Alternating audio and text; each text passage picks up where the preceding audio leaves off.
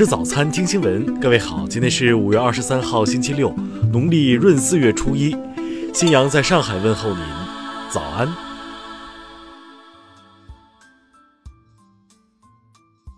首先来关注头条消息。昨天，微信公众号“上海民进”刊发了全国人大代表潘向黎从防疫出发，春节放假十五天的建议的文章。潘向黎在建议中提出，结合现实情况、传统风俗、国民诉求和防疫需要，建议延长春节假期到十五天。在潘向黎看来，提出上述建议的主要理由包括：解决长期存在的春运压力，让所有人安心从容的过年；保护春节文化记忆的厚度和温度；促进消费，让空巢老人感情需求和心理需求得到更好满足；让留守儿童和父母有更多的团聚时间等。此外，潘向黎还提到两个重要的理由：第一，为了防疫的需要，延长春节假期；第二，疫情给人带来生命和健康威胁的同时，难免也带来各种不同程度的心理创伤和心理压力。潘向黎称，过去历届代表曾有过建议，将春节法定假期由七天延长为十五天。我赞成这个建议，但不是简单的复议，而是认为在目前严防疫情不松懈、防疫管控常态化的形势下，应该从降低防疫风险、保障国民生命安全、心理健康的层面着眼，重新考虑这个建议。听新闻早餐，知天下大事。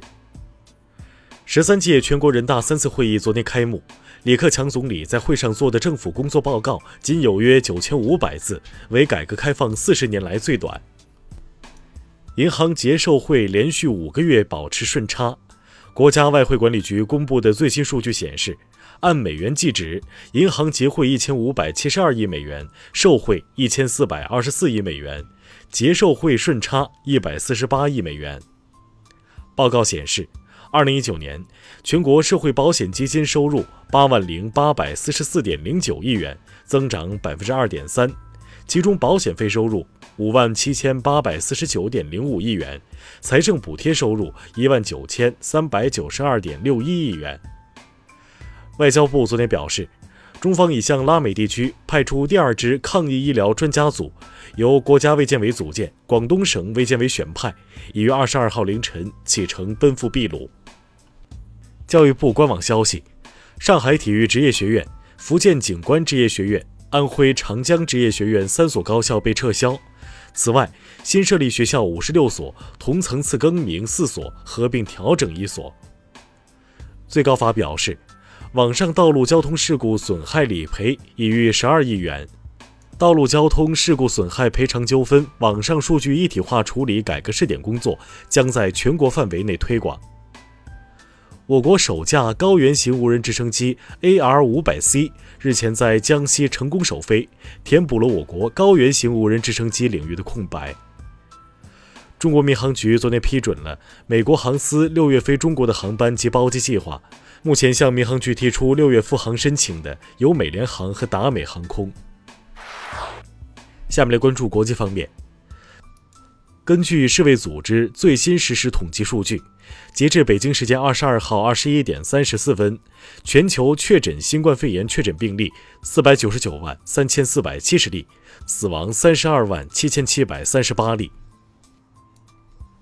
二十二号，巴基斯坦一架载有九十八人的客机在卡拉奇附近坠毁。据巴媒昨晚报道。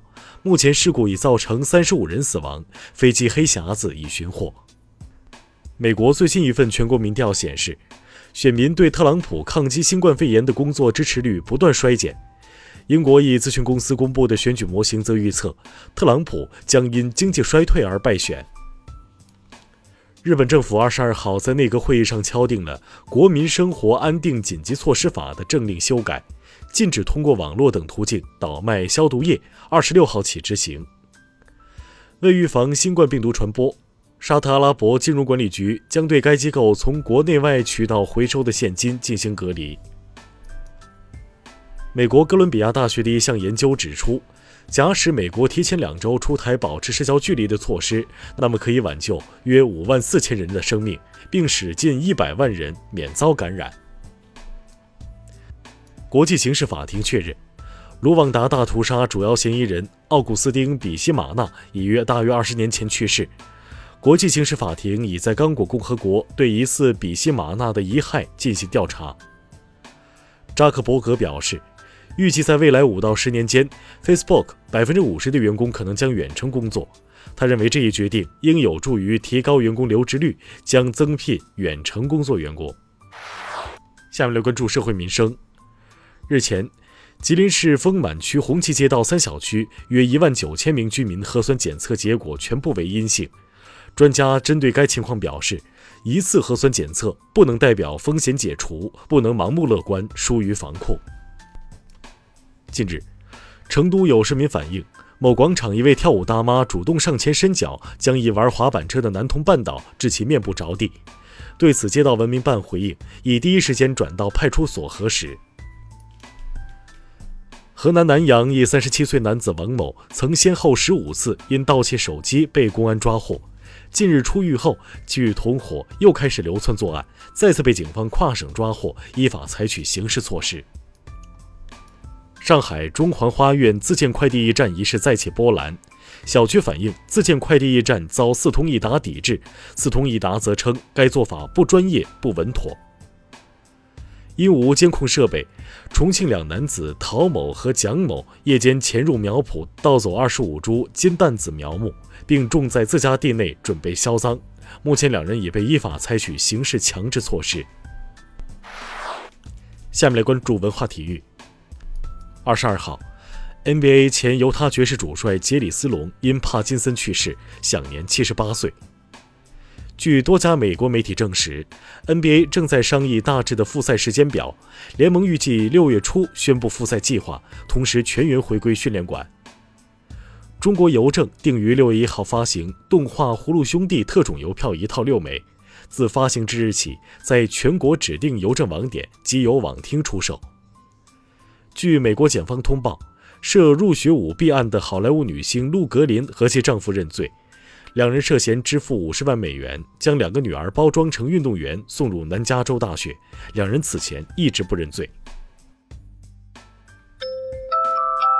以上就是今天新闻早餐的全部内容。如果您觉得节目不错，请点击再看按钮。咱们明天不见不散。